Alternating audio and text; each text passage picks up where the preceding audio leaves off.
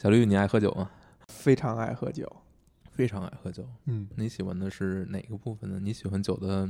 你喜欢它的味道，还是说它带给你的感觉，还是什么？其实小时候呢，有很多同龄人会说说酒多难喝呀，是吧？这可乐多好喝，你为什么不喝可乐？你为什么喝愿意喝酒？我觉得，呃，就像后来喝咖啡一样，就是凡是呃给人带来长久的回味，咖啡里叫回甘的，嗯都是那种呃入口的时候是有不适、有刺激的东西，它不是一个明摆着告诉你很好、很好喝、很刺激你的味蕾的那种东西，呃，它才会让人长时间的饮用，以及成为一种饮品啊。这就好像豆汁儿一样，我曾经觉得我说豆汁儿就是老一辈儿那些人的饮饮品，就是他们的咖啡。所以我们今天聊要聊的一个电影，哎，就叫做什么呢？杯酒人生。嗯，，Sideways，为什么叫 Sideways 呢？呃，因为这个中文的翻译跟英文的原名好像没什么关系，好像没什么关系。嗯，嗯。是一个完全意义过来的。是，呃，我印象里边儿这部电影真正上映的时候，还有他的那属于他的那届奥斯卡呢，是在应该是在零五年，那个时候我是刚刚的，不是刚不算刚刚的，就是说其实是相当于我的第一份正式的工作，就刚毕业，但是其实还没有毕业，那时候就已经实习了，是在一家。呃，曾经很知名的一家外企啊，美国的一家企业。然后印象里边儿是说，那一段时间你看到的所有资讯都在说，今年有一部小成本的黑马。对，这部黑马不能说横扫吧，就是呃闪现在各种的电影节和颁奖，叫做《杯酒人生》。你听这四个字，你就觉得很有戏，然后你就觉得哎很吸引你。记得特别深，就是你你去检索这个电影的时候，你看到一张海报，那张海报是在一个瓶子里边装了两个人的漫画的形象。然后在零五年初吧，还是零四年底，我就找到了一个资源，看了这个电影。当时看了以后就觉得哇，有一种非常独特的一种魅力。因为那个时候，呃，现在来回想，第一次看的时候，你是记不太清它的故事讲什么，你也你也不太能够让这些故事和细节留下很深刻的印象。但只有两点，一个是说这电影给你传递了一种非常强烈的感觉，这种感觉是非常迷人的。另外一点就是它真正的让你觉得，呃，红酒是一件很迷人的事情。我我现在回想，真的就是从那刻起，我才开始对红酒产生兴趣，而这个呢，也也对之后我呃这十多年对于红酒的认识都一直潜移默化在影响。比如说，曾经有一阵儿错觉到，就是 Napa，就是著名的美国的一个相当于酒乡吧，嗯可以可以说与法国勃艮第什么都是齐名的。这 Napa Napa Valley 这个地区，好像是因为杯酒人生才被炒炒火的，就曾经有这种错觉，然后带着这种心情呢，也去了 Napa。之后你又看的时候，你发现他讲的不是 Napa，他讲的是旧金山往南、洛杉矶往北这一片酒庄。嗯，然后你又去这个地方去，类似于朝圣，然后你又去 Honey Post 了吗？当然去了，还留下了照片儿，因为那个就是我们我们印象里边，在电影里边，Miles 坐的那个吧台，我们我这次重看，我发现我去的时候，我跟我的同伴就坐在那儿，而我在坐进那个饭馆里头去坐的时候是没有这个印象的，但是就是选择坐在那儿了。然后我们身后那面墙其实就贴着呃《杯酒人生》的剧照，还有大家留念的东西，而且我们点的就是 Highliner。哎呦，就是这这一切都是你在，就是都是这个电影没有给你停在你脑海中停留印象的前提之下，你重复了一些事情，然后当你之后再看这个电影的时候，你发现，哎，你做的就是跟电影里边这个人做的是同样的事儿，所以这个电影对你来说，意义还是挺不一样的。有别样的意义。嗯我再回到说零五年哈，零五年那时候看完这电影以后呢，因为那时候刚刚刚刚工作嘛，不免跟同事中午是一起吃饭的，还有包括我的老板，就是我唯一一任呃男老板啊，嗯 在我不在我在我很短的这个打工生涯里边的唯唯有数任老板都是女老板，唯一的一任男老板，嗯、聊到电影的时候，我就提到我说，哎，这个《杯酒人生》我非常喜欢。然后那个当时我印象很深，那个老板他很诧异，我忘了具体的对话了，但是我感觉他的意思是说，这个电影你，我不觉得你能看明白。而且他也非常喜欢，他比如在吃饭的时候跟大家呃聊这个电影，他会复述这个情节。他讲的就是这个呃 Miles 在怎么去第一次带着这个 Jack 在看红酒，怎么看光泽，怎么斜着杯子，怎么闻气味儿。然后这个 Jack 很不耐烦的说：“什么时候喝呀？”然后他 Miles 说：“Now。”然后才一饮而尽。他就在复述这个情节，然后你就能印象里边你能看到，那个时候我老板应该是一个四十出头的一个。接近中年的男子哈，他对于这个电影的那种感觉，零五年这片儿接过去以后，之后再看呢，就是完全是因为红酒这个场景了。就是你会自己去重新去看这个片子。对，这个其实并不是很，就是很多人都会做的很很常见的一个事情，就是一个片子你会看很多遍。嗯，你在看的时候是什么驱动你来看？是因为红酒这一段吗？哎，呃，零五年看片子给你留下印象。你把它跟红酒关联在一起了。你凡是遇到红酒的场景，你都会不自觉地想到这个片子。比如说，我再有印象的去重看它呢，就是跟几个朋友聚在一个朋友家里边，在吃饭喝酒，然后说我们一块儿看一遍《杯酒人生》吧。然后我们把这个片子调出来以后看的时候，我发现我就好像没有看过一样。那个时候已经是应该是比如一四年一五年的样子吧，过了小十年，差不多十年，你就感觉好像是没有看过，但是你能够清楚的记得，曾你看的第一遍的时候有一些情节是和呃感觉是印在你脑子里的，但是你再看这遍的时候，你觉得它对你来讲是一个全新的，你有不一样的体验了，你那个时候我才可能才慢慢明白我老板当初的那个反应，就是可能你在。很稚嫩的时候，你看那电影，你是看不出什么东西来。当当年你老板跟你说这句话的时候，你是什么感觉？呃，他他的话没有明确的说，嗯，只是说他传递出来的那种感觉，就是他不相信你喜欢这个电影是发自一个很就很真心、很理解。你可能是被这种呃葡萄酒的文化，或者说它里边贯穿的这个葡萄酒的感觉那个影响了。我觉得确实也是这样。我觉得他的他可能他给的反馈是对的，而你。在第二遍看的时候是不一样的，然后直到最近，嗯，又重看的时候，你发现这个电影对你来讲还是新的，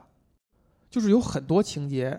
你记不住，对，你没有把它留下深刻的印象哈。比如说，我不会记得那个 Stephanie，嗯，他是他是真心对 Jack 的。你以前的印象是什么？在我的印象里边是最后 Jack 跟 Stephanie。在那个云雨的时候，是被 Stephanie 的老公撞见，然后胖揍了一顿，变成了那样。哦，这是我的印象。在我的印象里边，Miles 没有跟玛雅有那一晚上一晚。嗯，就是我说，在我印象，就是说，在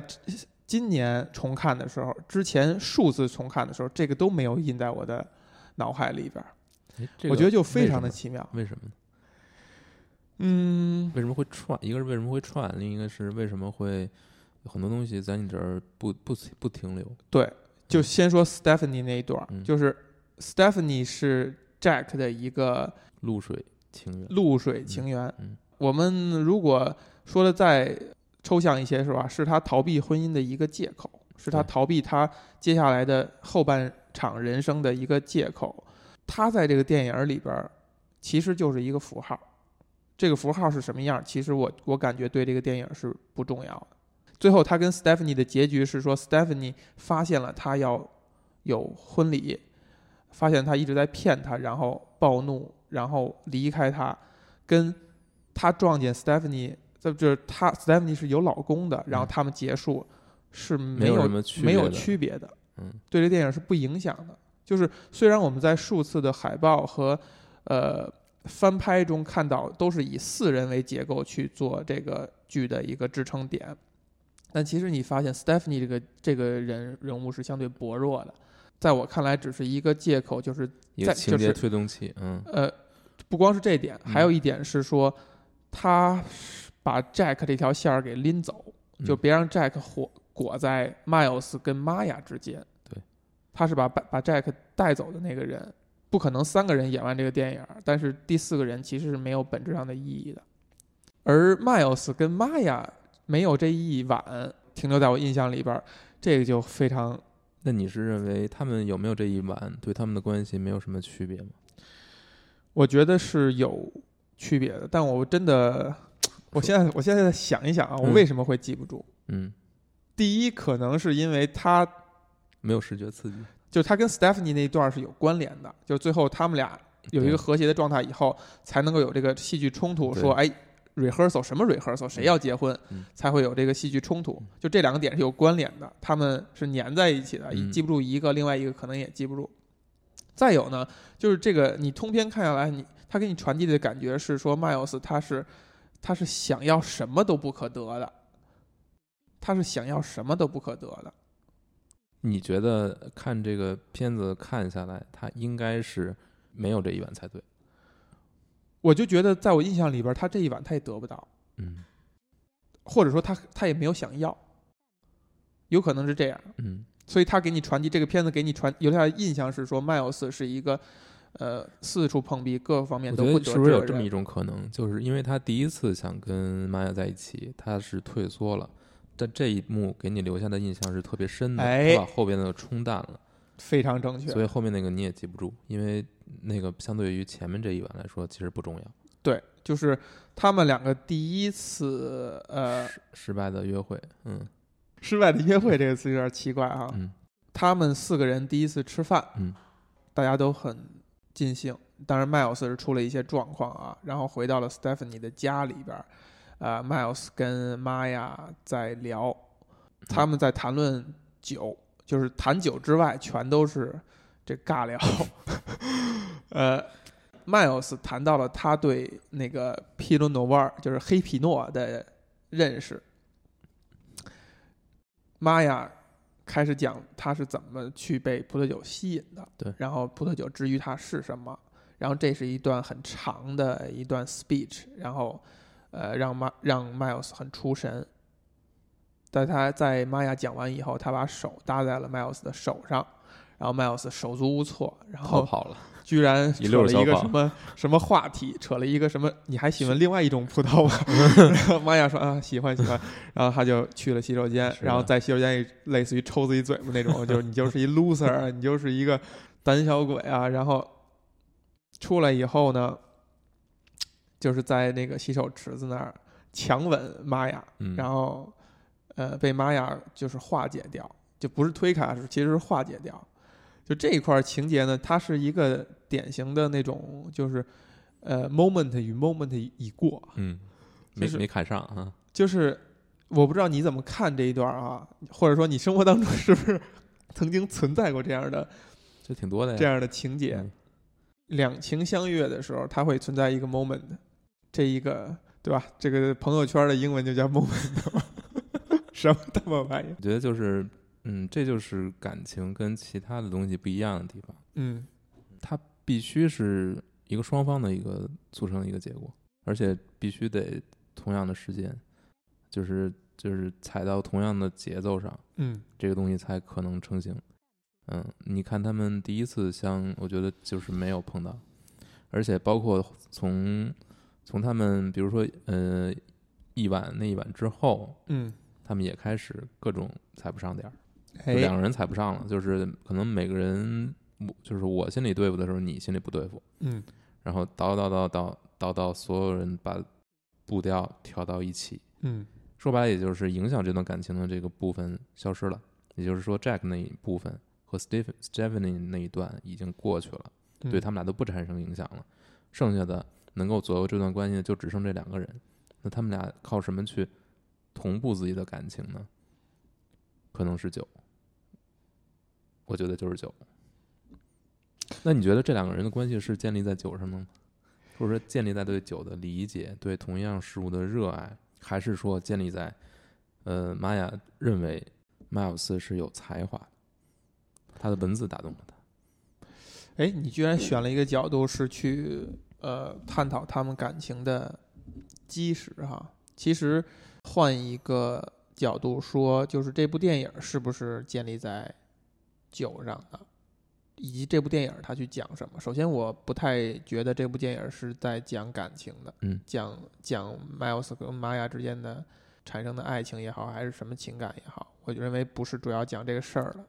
第二呢，这部电影也不是讲葡萄酒的，就是这个，如果真的是看到这这块儿的话，我觉得大家可能就是辜负了。辜负了一个好的作品，不是，我不是在说你这一点，不是，不是，不是，我是觉得是这样，就是它，它有几个层面，我们可以挨个来谈，嗯，就是你可以先谈这个，嗯，就是因为这个是它表层的一个东西，我们可以先把这个东西，呃，去大致的去谈一谈，嗯，嗯，你就是它不是可能最终我们要落到的地方，是，嗯，就是你看到呃，Miles 在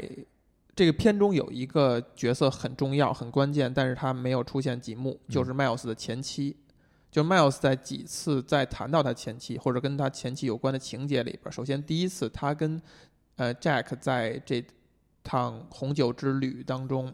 眺望一一片景色，他说我曾经跟呃 Victoria 来过这个地方，我们俩非常欣赏这个景色，然后在这儿野餐等等等等。这个时候 Jack 跟他说了，你的前妻已经结婚了，再婚了，然后 Miles 就是一就是崩溃了。就是你能够看到，从这一块儿，你可以看到他跟他前妻之间的那种羁绊是通过葡萄酒建立的。你再往后去看这个情节，你看他跟玛雅之间的有一层关系，按你说的是通过红酒来维系的。我会觉得，如果真的他们俩正常的走下去的话，玛雅就是另外一个 Victoria。就是 Miles 就会在重复他自己之前失败的经历。当然，你说他有办法不重复吗？我觉得可能就甚至就没有。就这个人他的他的基因里边，他的性格就已经写就了。就他到这个岁数以后，他到了中年以后，他已经真的非常难再改变自己了。就他已经形成了这样一个人，他就是 Miles，他就是这样的。如果经历同样的步调的话，他就会再重复过去曾经发生的事情。就这才是这电影，就是它特别残酷，它特别让人难受的一个地方。就是你看一切，这多美好啊！他跟玛雅的这虽然说两个人在拉锯，但是你感觉是一种很很美好的一种一种相处。你觉得他们共同相处的时间，以及他们就算是吵架，就算是不高兴所相处的那个时间。都是很高质量的，但是你发现最后可能引到的还是一个，还是一个悲剧。你觉得他们最后是悲剧吗？影片最后是 Miles 鼓足勇气去找了玛雅，并且敲门，到这儿就为止了。但是如果你想，这就像王子与公主快活的生活在一起以后，如果他他们俩真的在一起的话，我觉得很难不重复跟 Victoria 那段的关系。这是我的一个猜测。嗯。而且我为什么说我觉得导演不再聊这个事情呢？我觉得这个导演哈，亚历山大·佩恩，我非常喜欢那导演，他是一个非常直的直男，就他对女人的认识，他对女人的那个在电影当中的定位是很符号化、很片面的。这跟很多这个 gay 导演去刻画女人的时候，就还真的还是差差着东西，或者说他根本就不想不想去讲这一块儿，不想去讲哪一块儿，不想去讲女人。不想去讲男人跟女人之间的关系，是他有可能不想去讲，也有可能是他不讲不好，讲不好，也有可能是说他他觉得这个关系不值得去讲，他把它融入到了一种亲密关系当中，就亲密关系已经忽略到男人女人之间这种关系了。比如说吧，嗯，比如说玛雅那段很长的一段算独白吧，嗯，讲究，嗯，你觉得这一段是，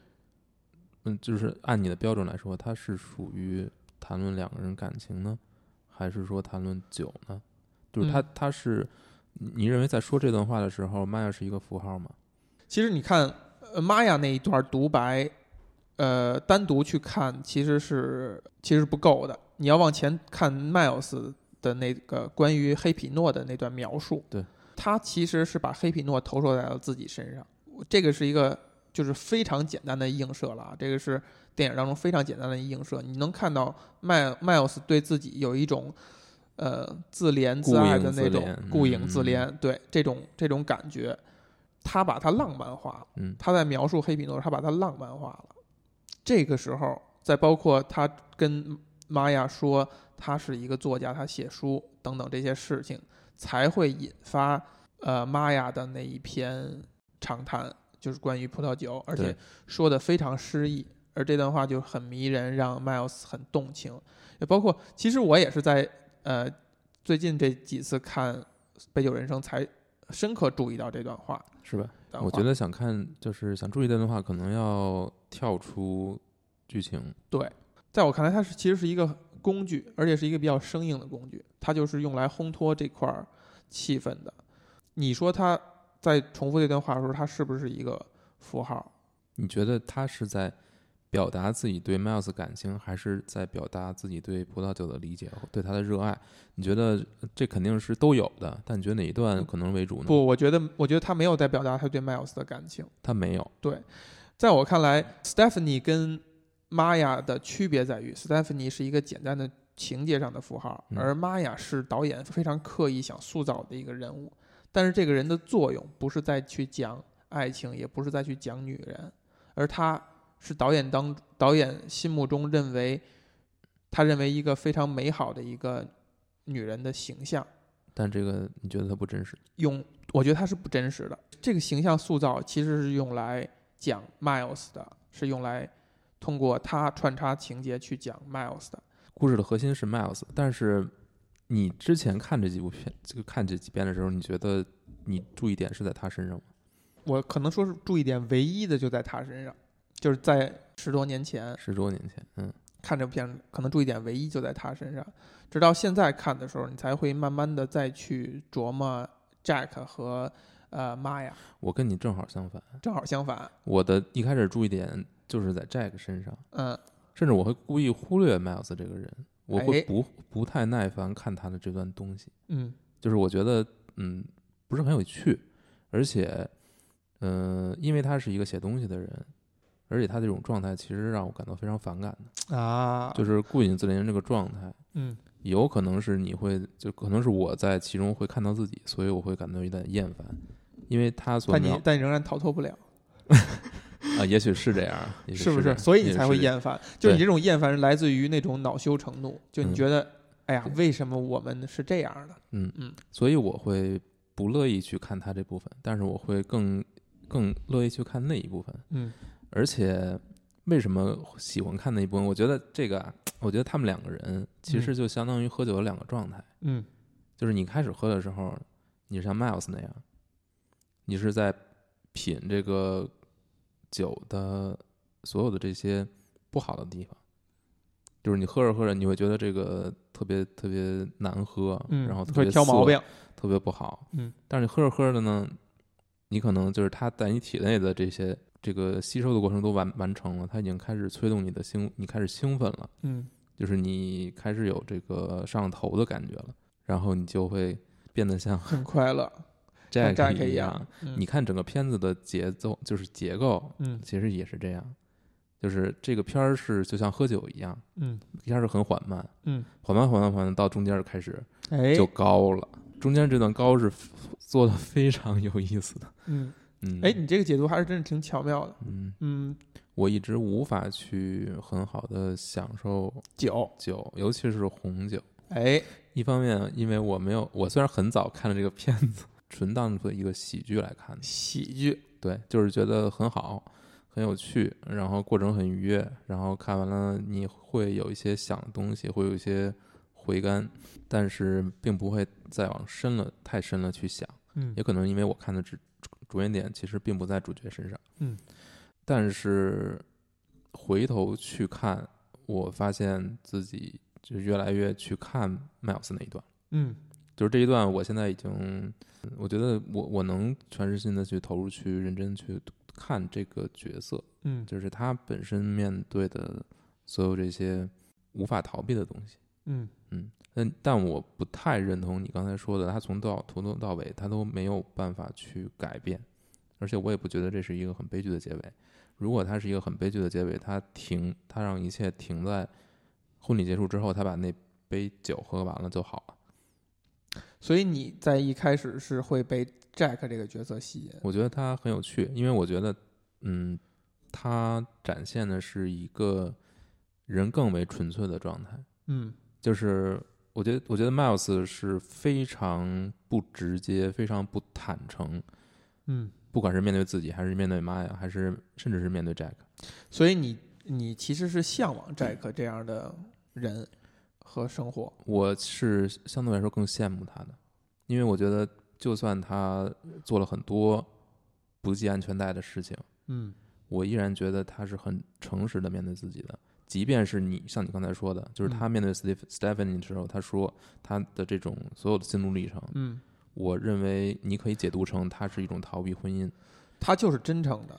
但他是真诚的。对他嗯此时此刻、彼时彼刻都是那样去想。如果这件事没有泄露，就是如果没有 Stephanie 对他反目相向，嗯真正如果如果这个一切到了星期星期五，嗯，我认为甚至有可能他会做出一个让他自己也许都后悔的选择。你就说他会逃婚。我觉得他很有可能会这样。嗯嗯，因为那个，因为如果他选这么选择的话，Stephen Stephanie 可能还站在他这一边呢。而且我并不认为他最后的结局是一个幸福的结局。就是你你会怎么去看 Jack 在整个影片当中断断续续说的一些话？比如说，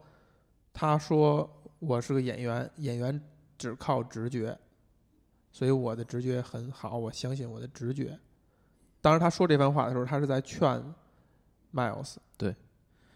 我觉得这两个角色是是很互补的。嗯，就是 Miles 有一些 Jack 没有的东西，就是他对于生活的理解，他对于很多事情的，就是他对于社会秩序的这种理解。比如说，你要负责任，你要你要追寻心灵上的和谐，而不是仅仅的一个追求肉欲。然后，呃，这些东西是 Jack 所不会有的。但是你你看，很多时候在这影片中，很多时刻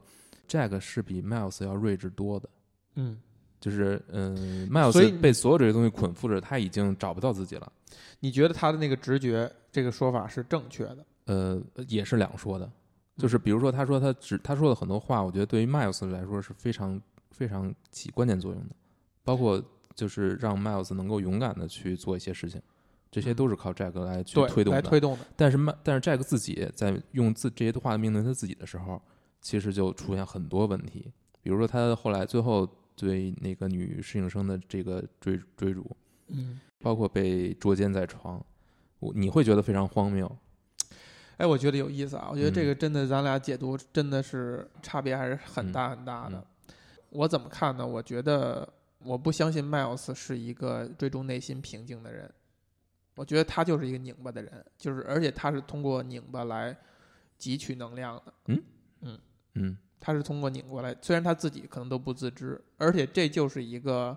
小说家或者说小说作者的一个命运，就他必须要过这样的生活，他才能写出东西来。但是其实我们通通过影片是很难很难理解 Miles 到底有没有小说方面的才华，甚至他有的地方，呃，你感觉导演是想让你知让你认为他没有小说方面的才华，他没有一个成为作家的一个潜质，或者说对于这部电影来说，他有没有才华并不是很重要也不是很重要。重要的是在玛雅眼中他有没有才华。我甚至觉得这都不重要。你觉但得这也不重要？但我但我跟你，我刚才想谈这个事儿的一点就是说你，你觉得 Miles 是在追逐内心当中的平静，而不光是呃不一定不一定是平静就是内心的一种沟通。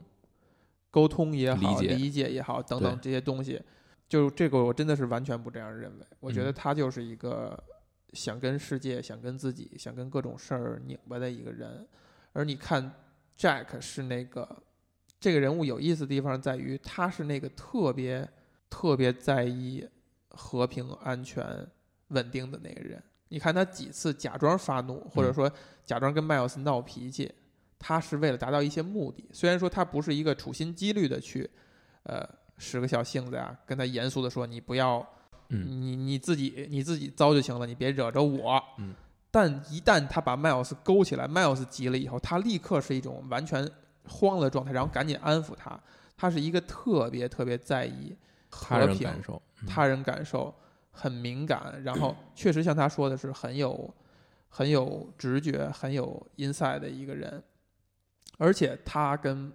嗯 Miles 之间的关系他是非常在意，他是小心去呵护的，他知道那个线在哪儿的，他也很理解迈尔斯，他真的是理解这个人。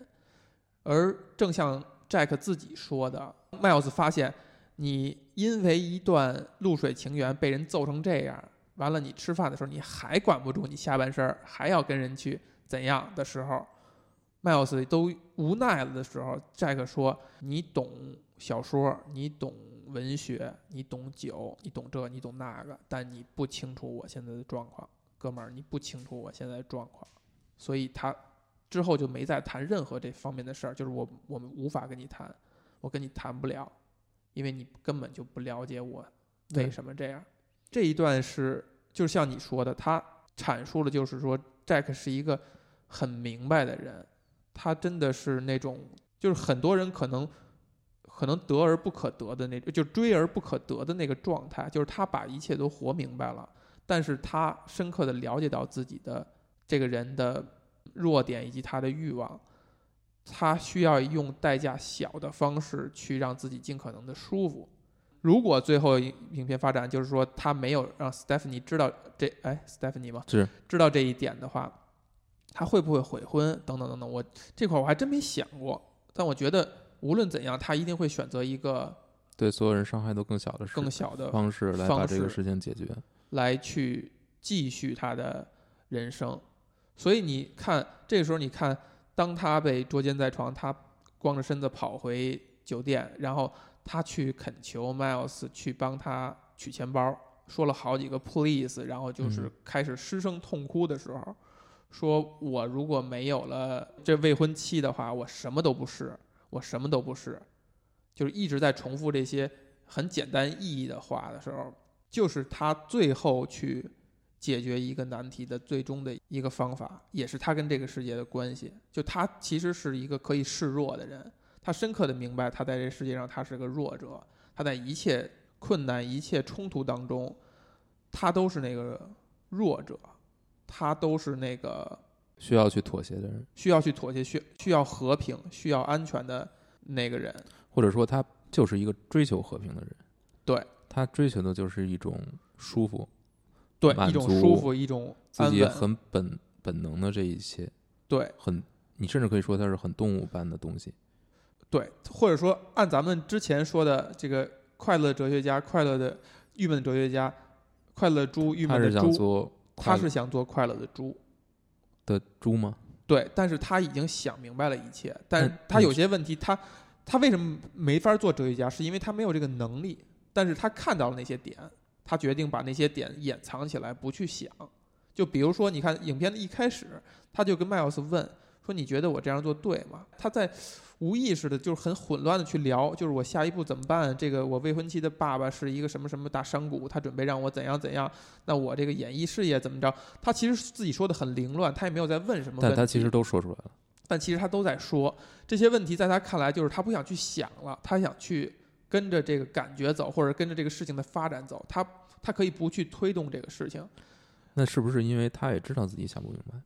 对，或者他这就是我他知道他没有答案。这就是我说他为什么他知道自己他无法做一个快乐的哲学家，他可能他就想做一个快乐的猪，他就想去纵容自己的这种各种欲望。我觉得这个其实是明白的，他不是糊涂的，他不是像猪那样是不去思考的。我觉得他也可以是这样说，他只是可能没有办法像 Miles 那样用文字写出来，或者用语言来表达。嗯他可能不会把它投射在自己身边的所有这些事物上，比如用酒来描绘自己。嗯但是我觉得他所能表达出来的只言片语中，你能感觉到他知道自己想要什么，他知道自己想嗯当一个演员，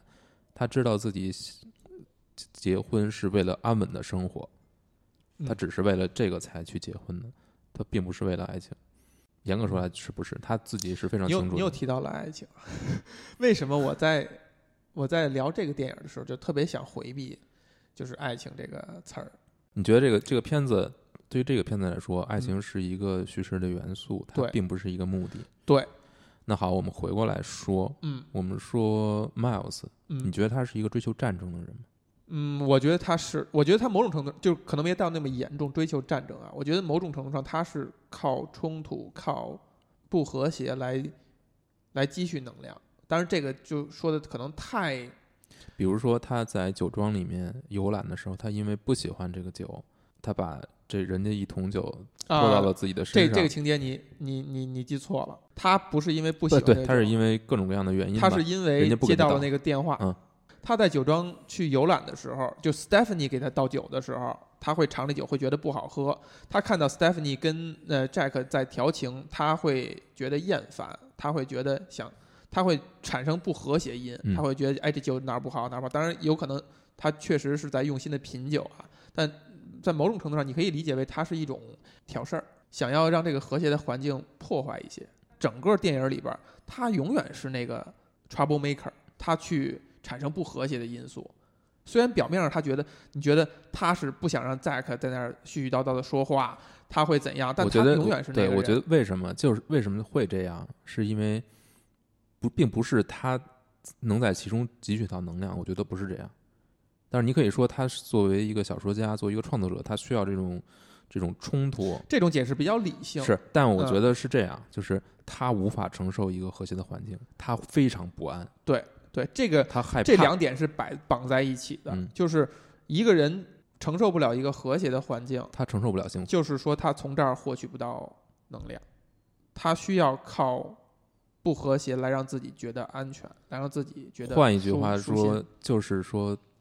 他必须在冲突中才能觉得自己就在活着。如果这个世界是一团和气，一切都按照一个继承的规律在走，就像 Jack 所希望的那样，他会觉得自己没有活着，或者他觉得自己生命是毫无质量的。他和他前妻的关系为什么会走到这一步？其实他是影片是没有很明明明表的。从头到尾都没有明表，这个是可以，你是可以猜到的。但是你可以猜到，你通过你，可能也是因为多看了几遍，再加上你去看那个冰山水下的那部分，你会猜测到 Miles 在前妻面前是一个很渺小的存在。前妻是一个比他更诗意、更浪漫的一个人。我们看到简短的几个镜头就能带出来，前妻是一个那样，因为飘飘欲仙的那种，那个放飞自我那种感觉的人。他会觉得从 Miles 这块获得不了他想要的这种能量，而也无法获得富足的生活，就是两头哪个都没占。对，时间长，她又是一个聪明的女人，她可能会觉得不满意。但是这不是他们俩关系的破裂的那个口破裂的口是什么？是借着 Jack Jack 的嘴说出来了，是 Miles 出轨呃另外一个人。就这个关系是一个是一个世界发展的规律，就是我们看到所有的现实生活当中的家庭的一方的出轨，都是因为他在另一方面前什么都不是，就他是那个被忽视的人，他是那个找不到存在感的人，他会通过出轨这种方法来寻求一个存在感，他潜意识里是说只有这样我才能博得你的注意，我才能觉得我们俩关系是。重要的，你才让你知道我们俩关系是重要的。那你觉得 Jack 呢？回到这，你觉得 Jack 出轨是因为他在他妻子和他岳父面前什么都不是？仍然是这样，仍然是这样。就是这个这个两个点都是，当然他还包含了一部分情绪，是说他想逃避这个婚姻，逃避这种被动的选择，就是这不是他想要的东西，他是为了某些目的才会随波逐流成这样。他甚至他意识里都没有认识到，他潜意识里是跟着这样去走的。但是在 Miles 跟前妻就 Victoria 这个之间的这个关系里边，你看到 Miles 可能他对前妻的这种迷恋，迷恋就在于我在你面前什么都不是，我要讨好你。你喜欢葡萄酒，我也喜欢葡萄酒，我要去钻研它，我要去热爱它，我要在这方面给你新鲜感。这就是为什么我说他跟玛雅如果走在一起的话还是这样，就是玛雅也是一个很强势、很自我的一个人。我们甚至可以从玛雅身上看到，当初 Miles 跟 Victoria 在一起，甚至都是这样相相同的开端，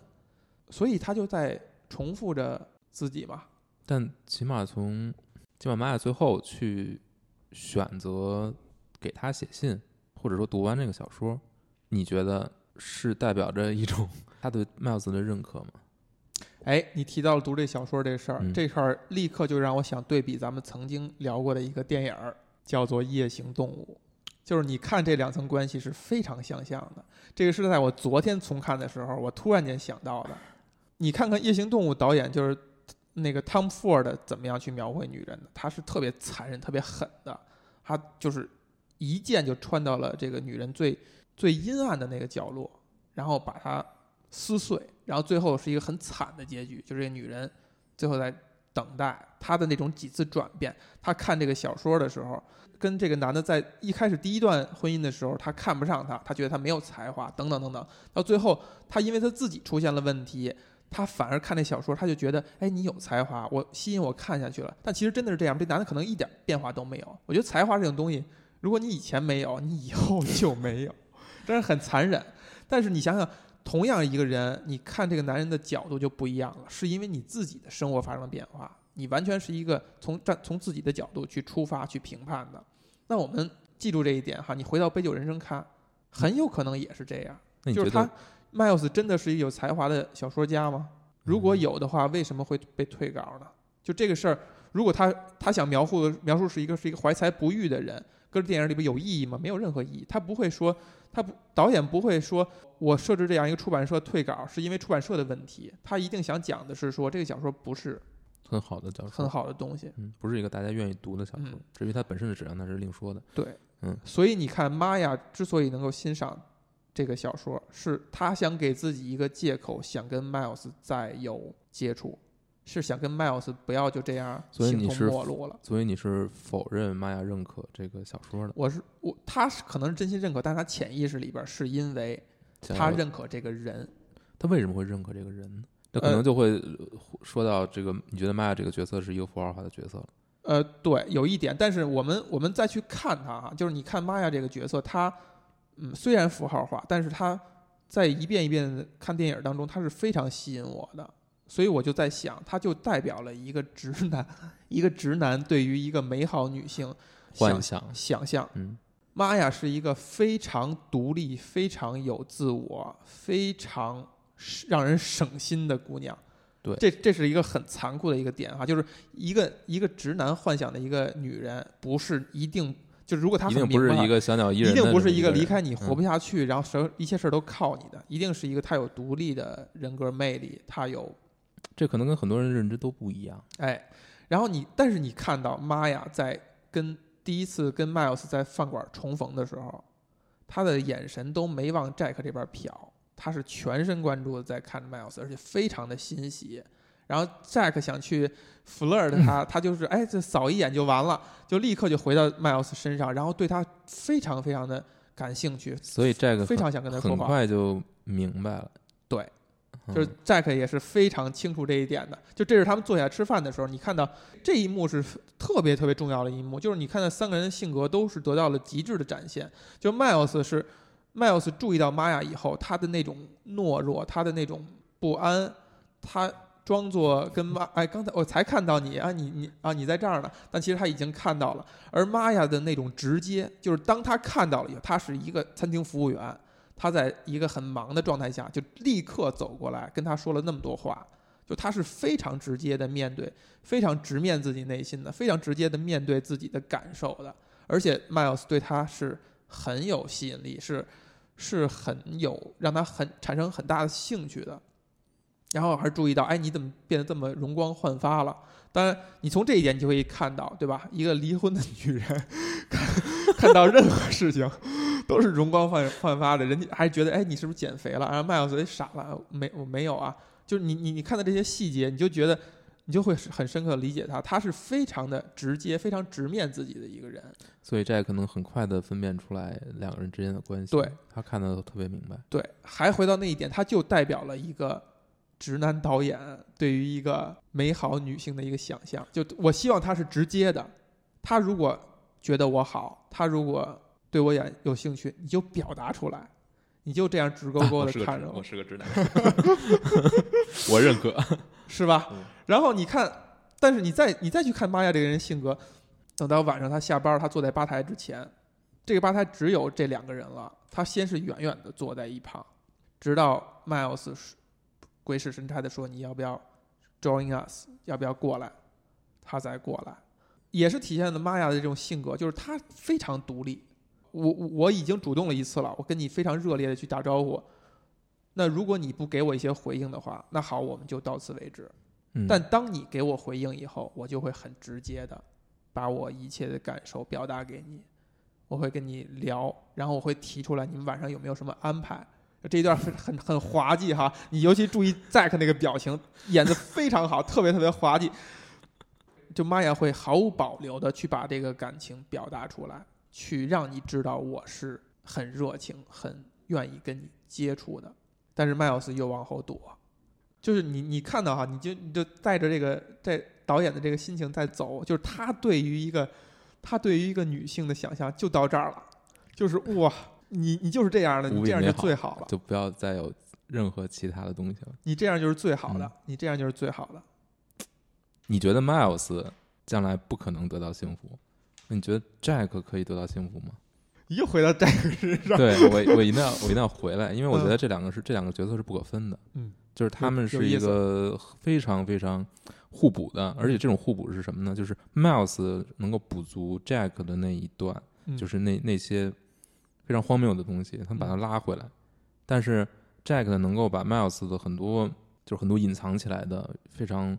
无法表露出来的这些欲望都拉出来，就让他更活得更像一个人，嗯一个活生生的人。但是他们两个的这种形式逻辑，一旦放到自己身上，就会产生问题。就不起作用。work。对，嗯，这是为什么呢？对你，你提到这一点，你你就点明了这个电影它就是悲惨的地方，还有就是说他所带的那个人生观是一个很残酷的人生观。回到你那个问题啊，就是再克将来会幸福吗？他一定会幸福的。再克是一个在任何环境下都能让自己舒服，能让找到一个舒适的角度去做下去的这么一个人。就当他接受这一就这些外在条件，他接受了以后，他一定能让自己过得不差。但是对于 Miles 来说，他反而他一定会过得不好。对就是你给他什么条件，他都会过成这样，他都会过得很拧巴。因为他追求的就是拧巴。他潜意识里追求的就是拧巴。就是我们看，呃，有一个细节啊，就是当 Jack 觉得，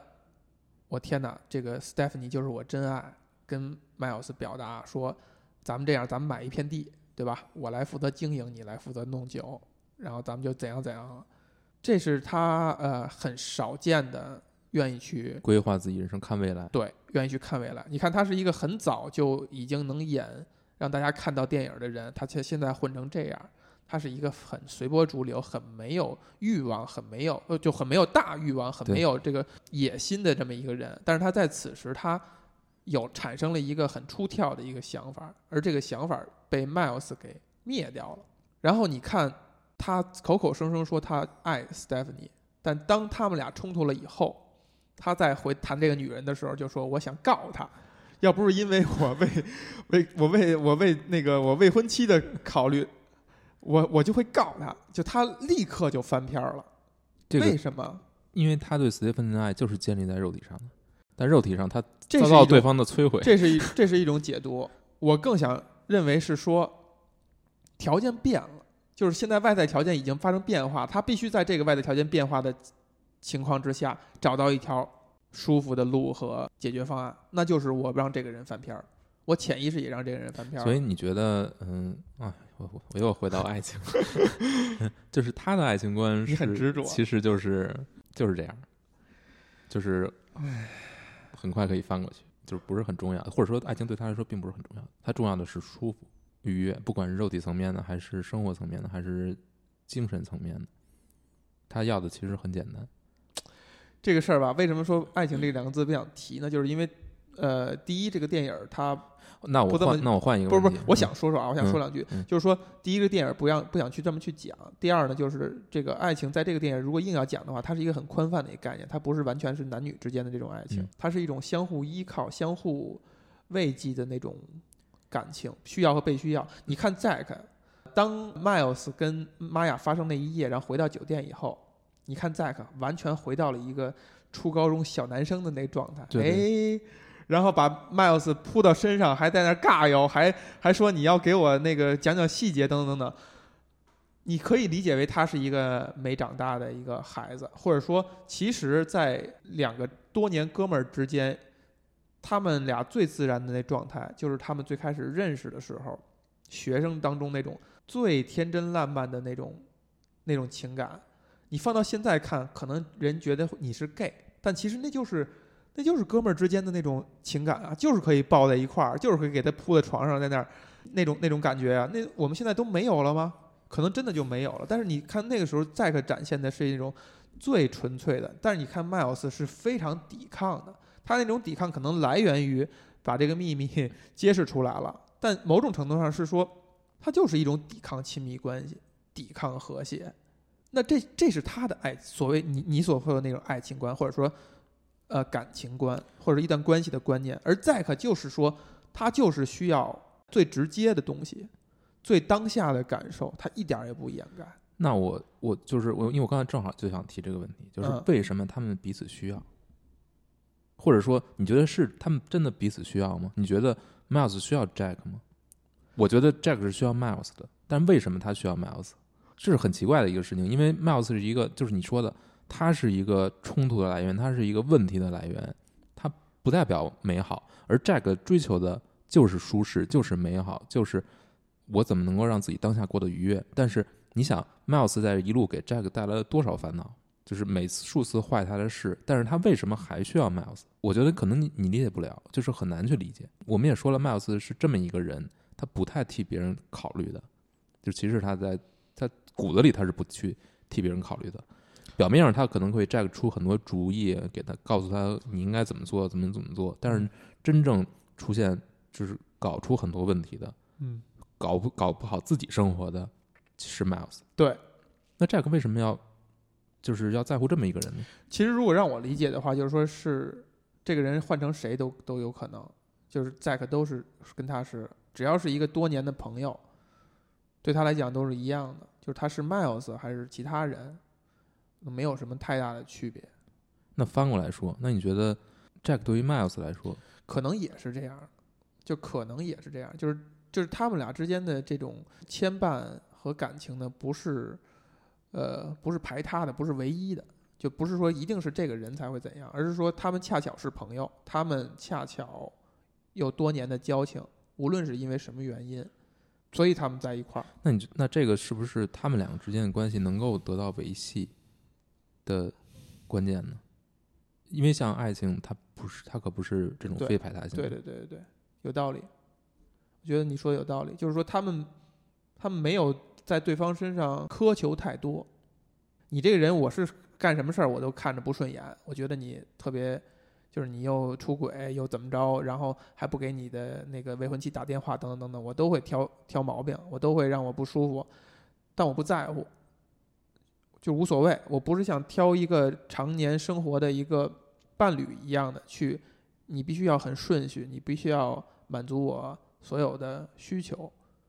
我觉得这可能是一段感情维系的最关键的一点。这就像呃，我我印象里边，在那个就是小李跟肥温，呃，多年以后演那部《革命之路》啊，呃，电影最终的结尾呢是两个非常小的配角，一个老头，一个老太太，一个老太太在跟这老头叨念这个小李这对夫妻的这些事儿，这个老头呢就在那一边看报纸一边听，听着听着他就悄悄的把自己的这个助听器给关上了，你就看到这个这个。这个背景音乐，这个老太太这个絮絮叨叨的声音一点一点变小，一点一点变小，然后老头满意的笑了，继续看报纸。这就是一个两个两口子，如果你你如果你必须要跟一个人一起过日子的话，你的最聪明的解决方案就是你稳睁一只眼闭一只眼，然后你不在乎他的任何的事情。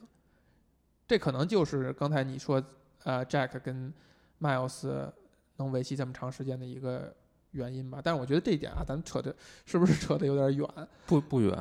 我我我更想说的是说，你看一开始他们俩上路的时候，对吧？Jack 要打开那个酒，然后要说我们这是段美好的旅程。你看 Miles 仍然是一种很拧巴的状态，你别看这酒，这是什么什么九九九二年，当然他可能有喜剧的成分在哈。然后，但是他也会说，哎，我们我们将来这个旅程一定是会很好，他会偶尔露出这样的感觉，就是 Miles 在表层上他是向往一些美好的事情的，而且他觉得可能跟载克在一起能达到。啊，他可能不相信的是这些东西可以很没有任何阻拦的，没有任何波难，就是波折。我我觉得他是不了解他自己，就是他就是 Miles 是一个特别不了解他自己的人。虽然他能拿那个黑皮诺去借一个物去去阐述自己，就他可能觉得我们就喝喝酒，打打高尔夫，这不挺好吗？挺美好吗？但是如果他由着自己性子去做的话，他是不可能做到这样的。其实这些是他面儿上的这些这些东西。对很有可能这个电影儿它嗯让一个人到中年的人看上去会感伤的那一点就在于这儿，不在于说你是不是有追求，然后碌碌无为了一辈子，这两个人都是这样，就是也将来你也不会有什么很好的进展啊，至少在文本层面上是这样的。是，你这种是中年危机，这种是你四十不惑的时候的那个那个点，会让你觉得很萧索，很很难受。我觉得这是这是表层的一点，深层的一点就是很多人就认清不了自己。就你如果到四十岁，你到四十岁到五十岁的时候，你还觉得你突然有一天认识到你你根本就没有认清你自己，你你不了解你自己，你从来没有直面过你自己的话，你会非常难受的。你会觉得这前几十年实在是太难受了。我觉得这个是他这个电影可能让人觉得不舒服的那一点。不舒服。嗯，你看了之后会有这种，就是你会你会对着这两个人去反思自己，你觉得自己跟谁比较像？我不会，不会，我不会，就是我觉得他们俩离我都特别远。嗯就是这个，这可能也是我觉得我我喜欢这个电影的一点，就是它没有给我带来一种特别直观的那种，呃，映射自己的那种感受，但是它给了你一些很新鲜的东西，就给了你一些你想起来你会觉得金琢磨，你会愿意去想，愿意去尝试去理解他们，尝试去理解他们的遭遇和关系。就是你刚才说这个如何认识，是不是能够认识自己，是这个电影你觉得是可能最重要的地方？那你觉得这两个角色，你觉得是 Jack 不说，Jack 对自己认识很清楚，你觉得 Miles 真的是没有认清自己吗？还是说他只是没有，呃，只是这个永远是是对他对自己的认识永远是一个潜意识层面的，就是他潜意识层面都很清楚，但是他不愿承认。是这样，这个从几个几个角度都可以去解释。第一，如果迈尔斯认清自己的话，这个电影就没有意义了。迈尔斯是主人公，这个电影是一个没有没有大情节冲突的，没有那种戏剧很强的戏剧冲突在的，它只有一些小的点的。那怎么撑起这部电影呢？一定是主人公的呃自我探寻和成长，一定是这样的。这当然这个说的就很不浪漫了啊，就但但是一个故事讲只可能这样去讲。再有一点就是，还是回到玛雅这角色。你必须好好聊这个角色，你才能够发现迈尔斯身上的很多很多点。玛雅这个角色之所以这样塑造，他就是来衬托迈尔斯是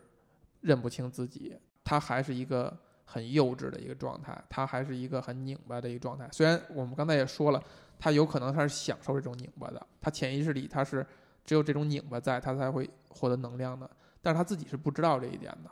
他是认不清的。你看玛雅在跟他。聊他家里存的那一瓶酒，六一年的酒的时候，玛雅从一开始就是非常清醒的，说你现在就去拿过来，我认真的。然后迈尔斯说他要等合适的时间和对的人，然后玛雅就点题嘛，就是说当你开那个酒的时候，他就是那个最恰当的时间。就他一开始他就是清醒的，他就为什么是符号化呢？哪有女人会这么清醒？地图炮啊！玛雅就是导演的嘴。他就是导演，钻进故事故事当中去点这个人人物，去跟人物对话，去跟男主人公对话，去让这个故事进展。只不过现在需要一个女性角色，所以你你看他提到这瓶酒，我们怎么去理解这瓶酒呢？我们从文本层面上看，他跟前妻见面以后，突然觉得他们俩关系再也没法挽救了，前妻已经又已经怀孕了，而且。一副一副和和谐美满幸福，对吧？前期在我们刚才说了，他想要的那种浪漫和想要的富足的生活，我至少占一样吧。最后他选择占富足生活那一样，对吧？这一步迈出去，你觉得让迈尔斯翻篇了吗？有可能翻篇了，但我觉得他是没他翻不了篇儿，就他还没有认识的清楚认识到自己，他只是浅层的觉得，哎，跟他再也没有了。那这个我我潜意识里在等的那个合适的人和那个合适的 moment。我们可以猜到，就是前期再回来，他们俩再再结合，这一个 moment 一过了，哎，这瓶酒我可以开了，这是这是非常浅的去理解。就我们仍然也可以去把它理解成为，他突然理解了妈呀，明白了玛雅那句话，就是他在等的那个 moment，他在留着这瓶酒，他在对前期的这基这些牵绊是非常傻、非常愚蠢的，是非常幼稚的。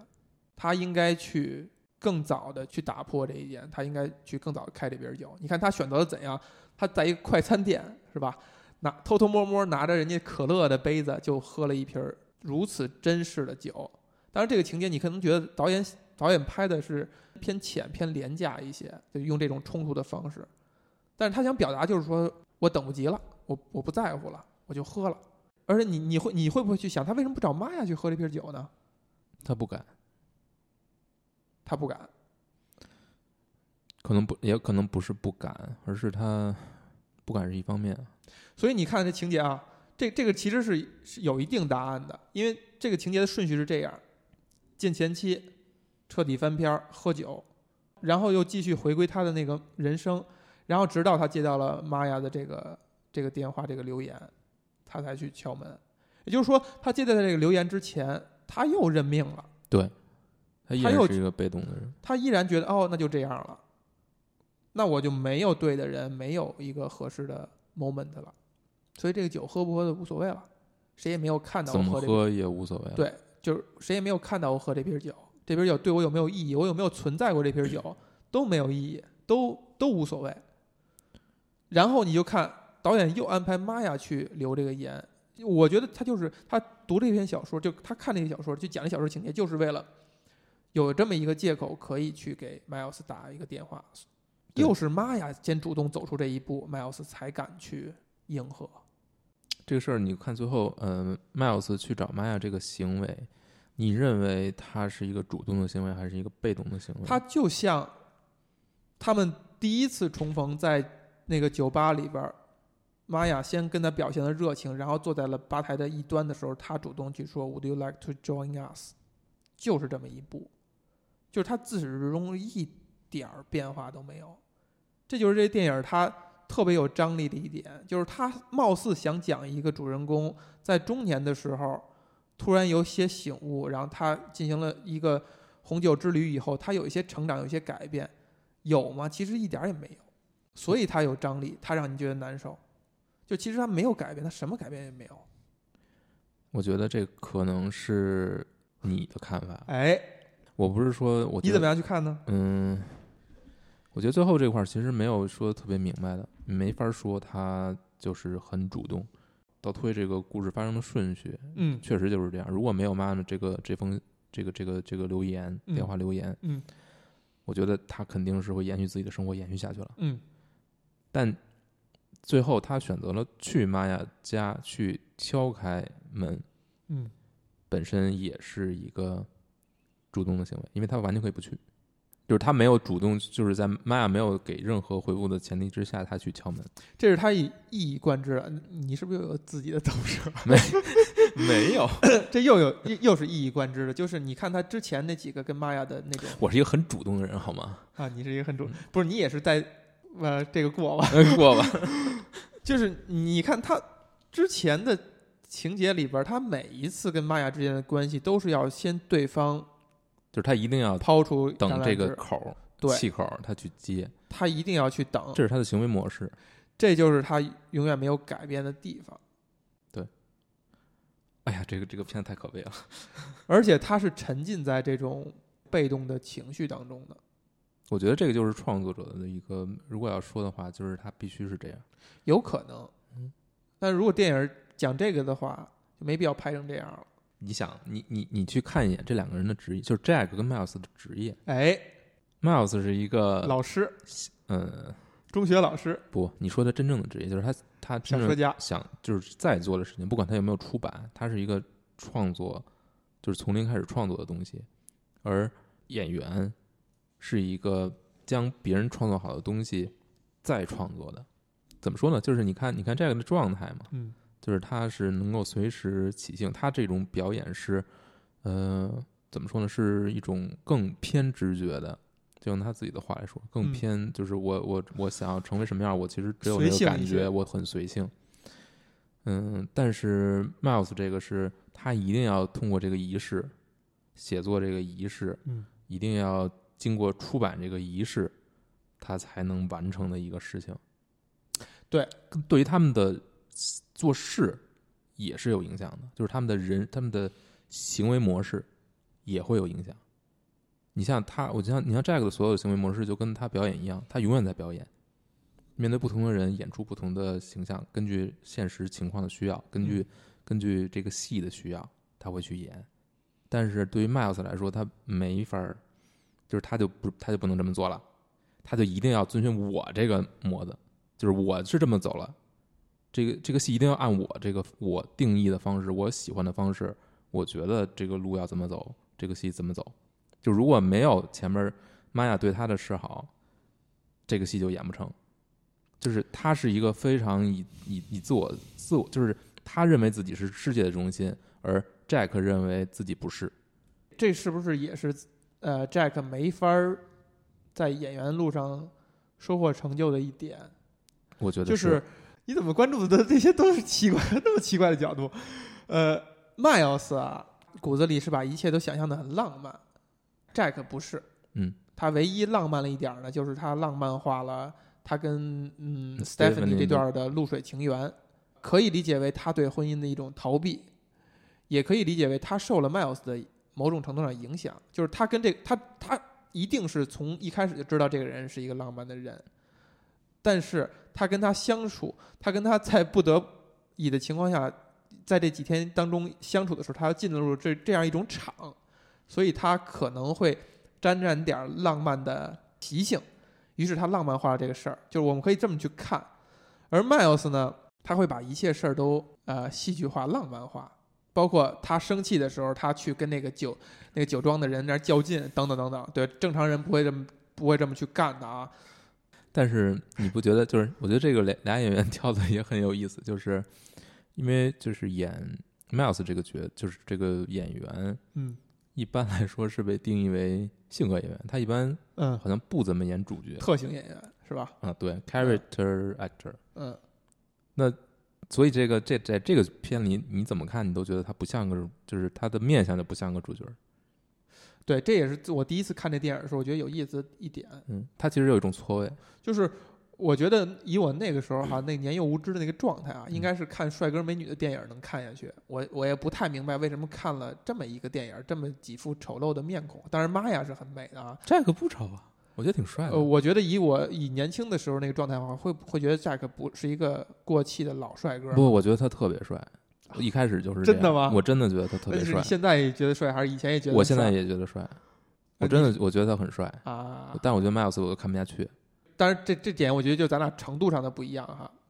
因为 Miles 很像，不是 Jack 很像，我觉得就是小时候看那个霹雳什么的，对，我就我刚要说，你一定是看着《霹雳游侠》长大的，看霹雳游侠长大的，我觉得哎呀，就是那种典型的美国金发大帅哥，嗯然后头发的长短要那样，嗯，然后那个脸型要那样，对对对对要有一点下巴往上翘的那种感觉，是吧？那种老派的那个那个金发帅哥的那种感觉，我就不明白我为什么看这样几张脸，我能把这电影看下来，就一定是这电影有一有它独特独特的魅力。玛雅，包括呃 Stephanie 和玛雅，其实都严格意义上算不上非常美的演员，对。但是他是你，但是你现在你盯着玛雅看，你觉得她特别特别有味道。对，而且这个演员是一个，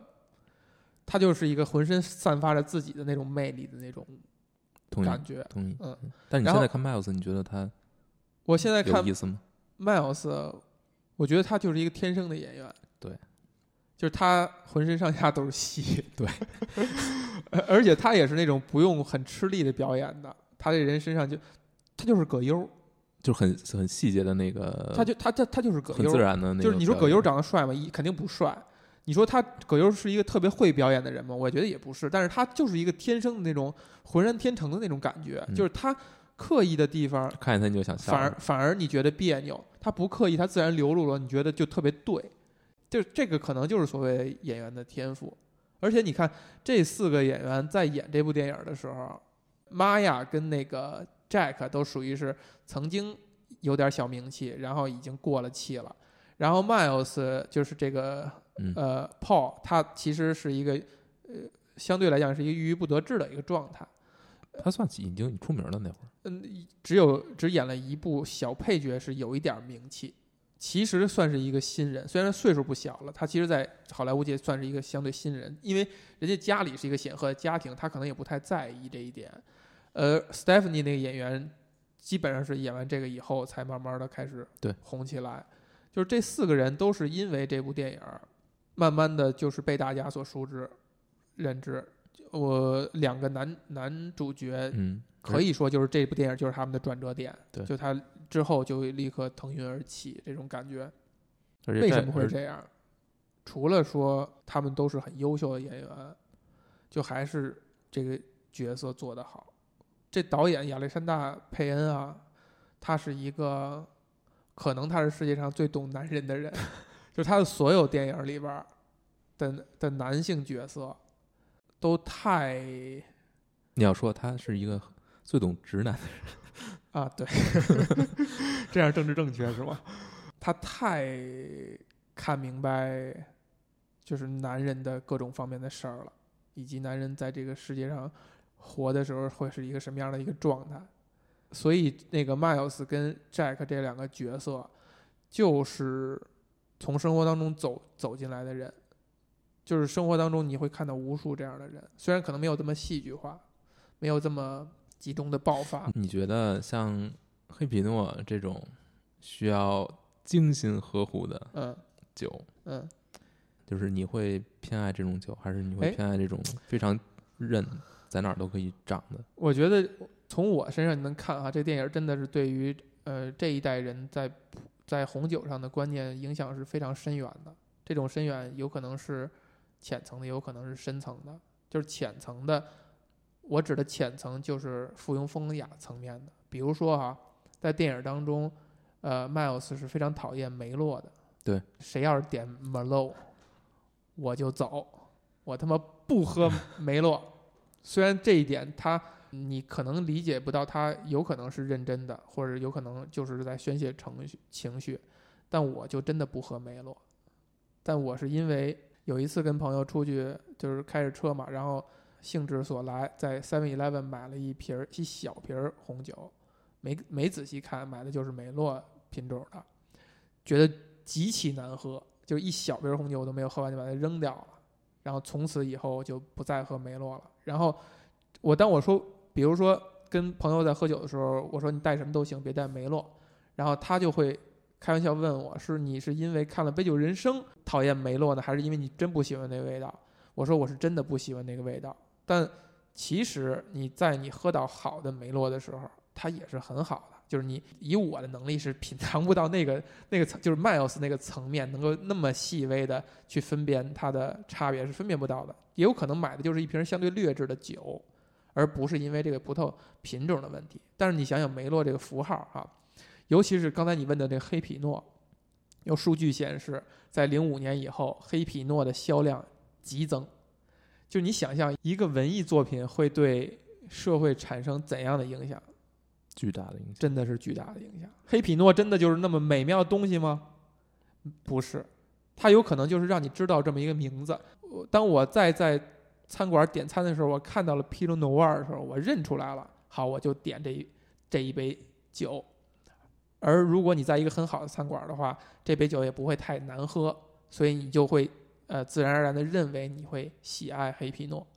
梅洛啊，嗯，其实最最后他喝那瓶六一年的酒，就是梅洛，就这个是他埋在这个电影里边一个哎，你觉得是刻意的吗？我把它理解为，就顺着咱们的讨论，我把它理解为，就是在告诉大家，迈尔斯是不了解自己的，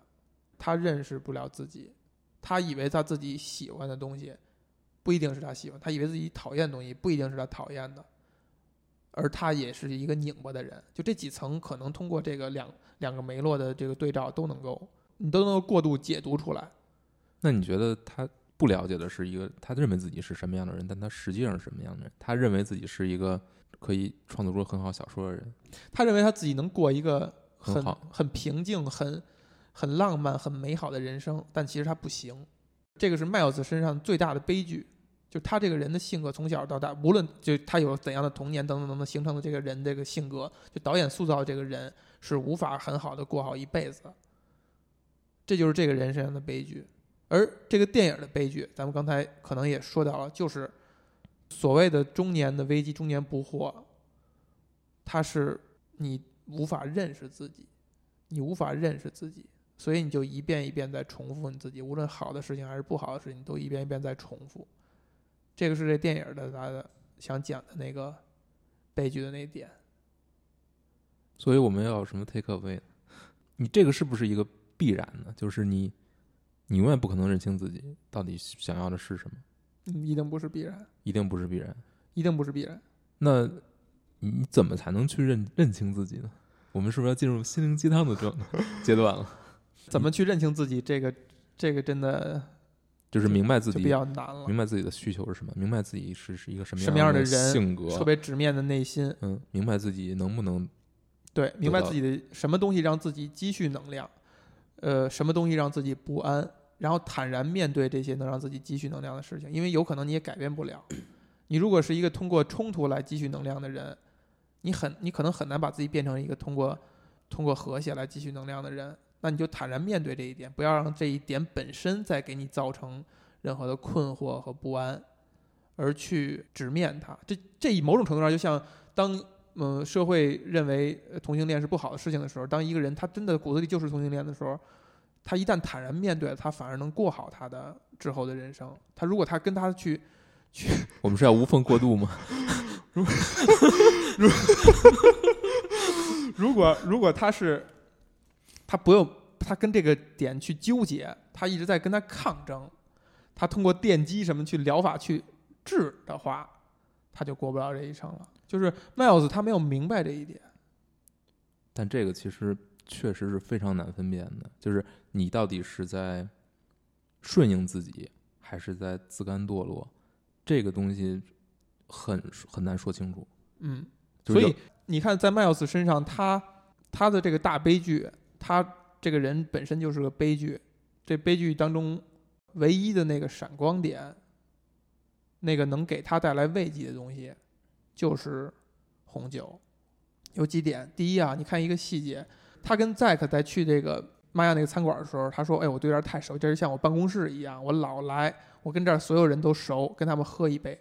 你能够想见的是说，他是在他跟他前妻离婚的这两年当中，这个酒馆儿、这些服务人员还有玛雅给了他多大的慰藉，能帮助他走出这个失败的这个阴霾当中，没有走出，呃，能帮助他存活于这个失这个失败的阴霾当中。他能够让一个如此貌美的，虽然岁数不小的一个姑娘，愿意去注目他，愿意去被他吸引。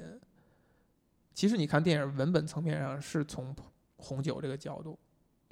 也就是唯一他的他的这个糟糕的人生，他这个悲剧的人生当中能够闪光的东西，就是他跟红酒的这个关系。但可能是更深层的关系就是他老去，无论怎样吧，他花了时间在这个上面，他研究了，无论他研究的对与错，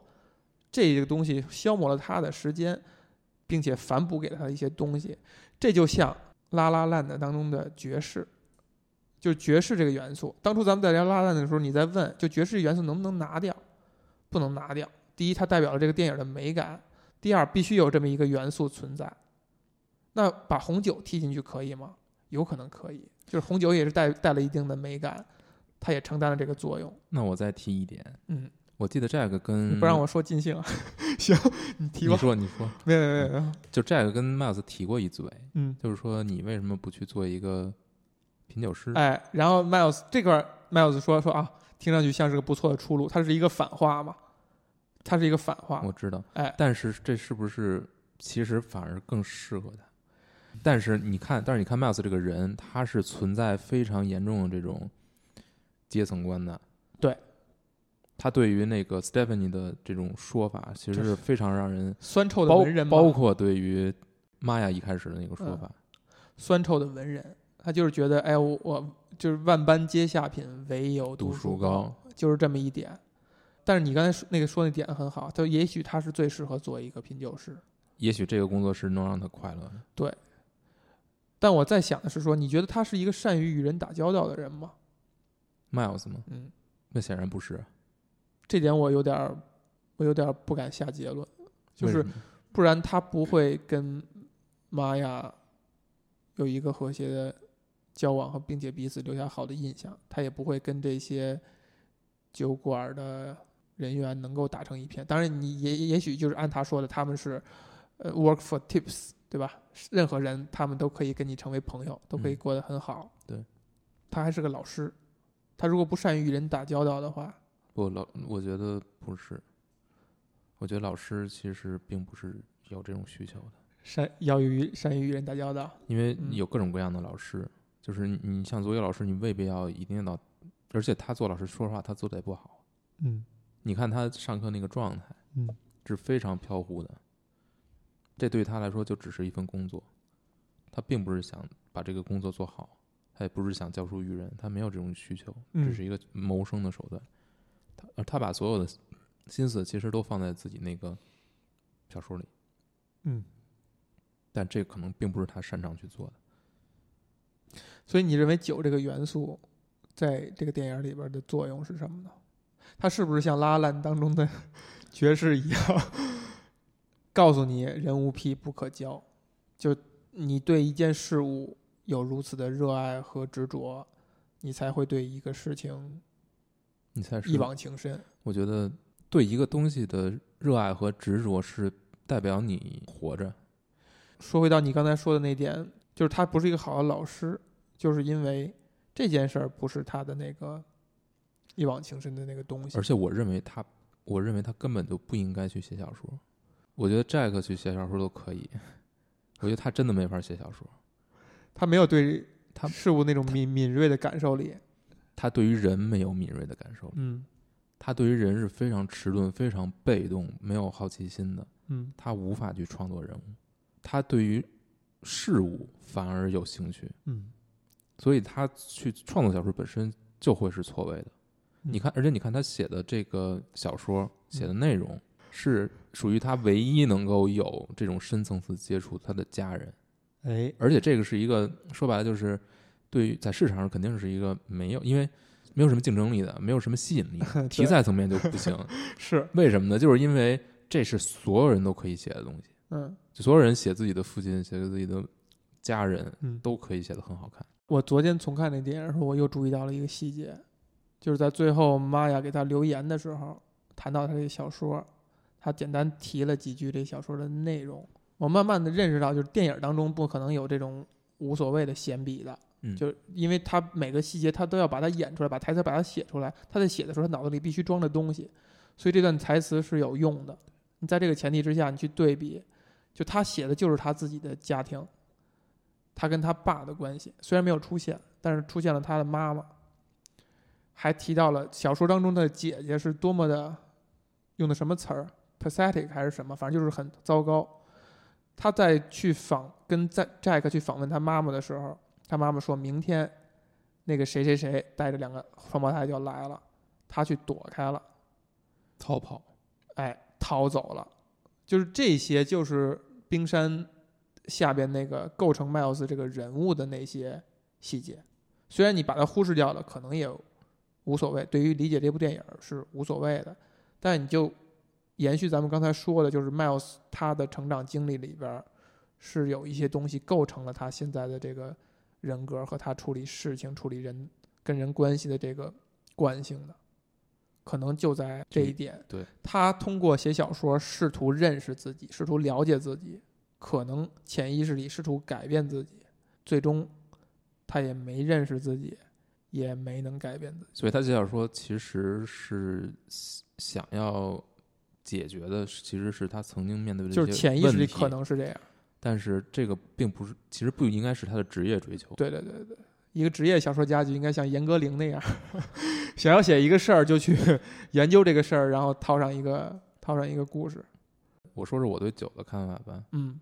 我自己现在对酒的看法是非常负面的，非常负面。非常负面。我认为它一无是处，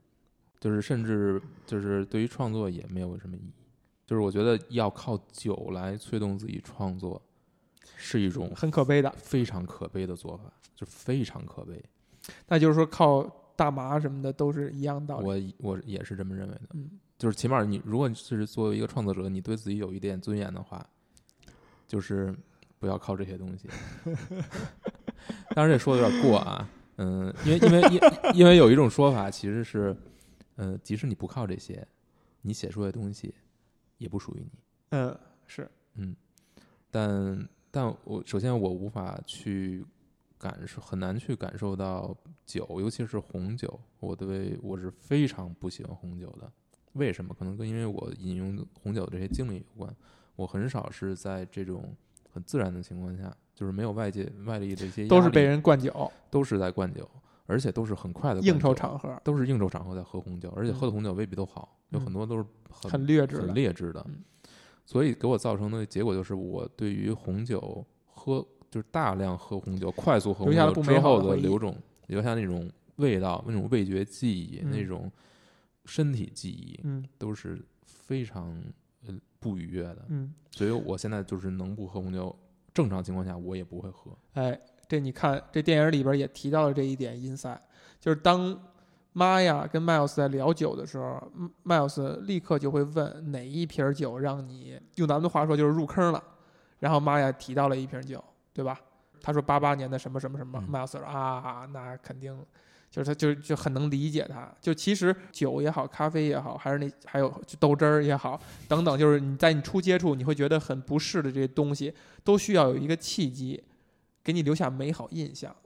你才可能会着了他的道。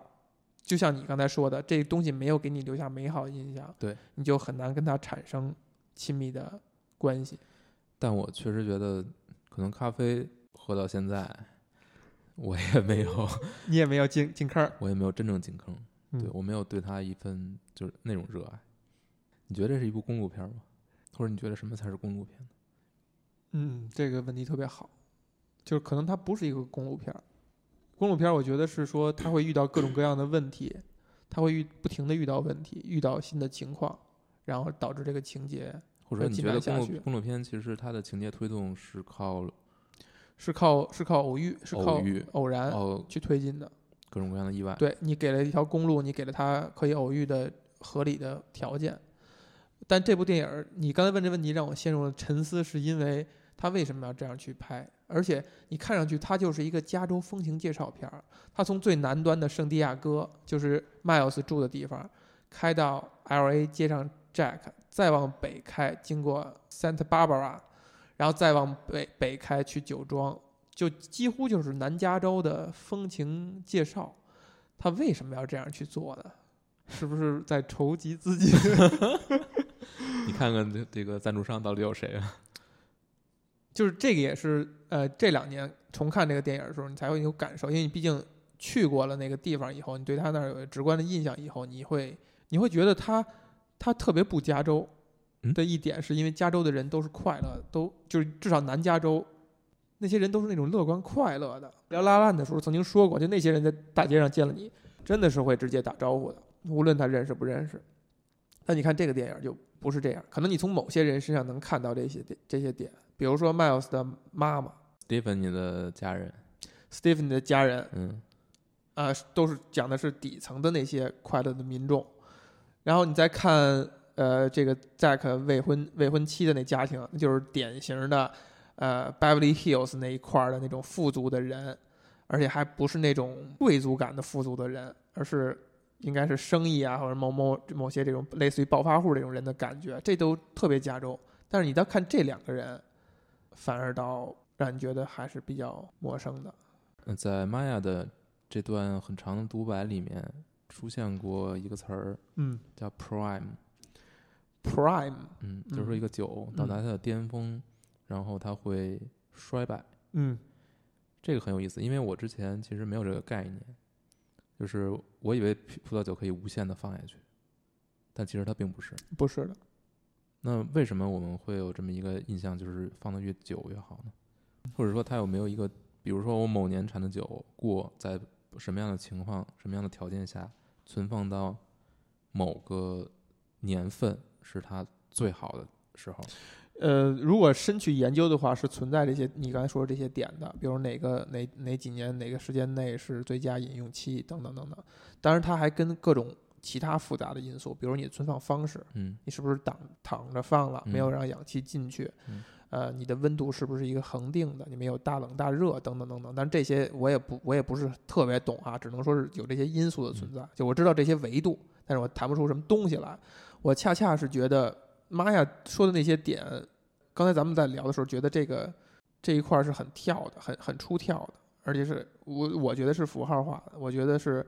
呃导演借玛雅的口去讲讲一讲这些话，再有就是烘托一下他们俩想要产生感情的这个氛围。但其实他说那些话是能帮人深刻理解红酒的，就是你去想哈、我有一个喜欢酒的朋友，在他三十岁生日的时候开了一瓶一九八四年的酒，为什么呢？就是因为他是一九八四年出生的，就是这个红酒的年份，有可能你乍听你会觉得，哎，越老的越可能越好，但是你仔细琢磨，你就真的能顺着玛雅说的那些话去想，你就去想这瓶一九八四年的酒，在那个时代是从什么样的地区的葡萄摘下来酿，然后装瓶儿。你想想那个时候你刚刚降生在这个世界上，然后这瓶酒就像你一样，一直存活在世界上，它可能存在哪儿？它可能被谁收藏着？它又怎样从大洋彼岸一点儿一点儿运到了中国，然后到了你的手里？然后你喝这瓶，你打开喝这瓶酒的时候，你想想，如果这瓶酒是有生命的话，你其实就是在吃一个跟你同一时间出生的一个人一样，嗯就差不多就是这样。就如果它是有生命的话，你就是在，或者说你跟他交流吧，你跟这个人在交流，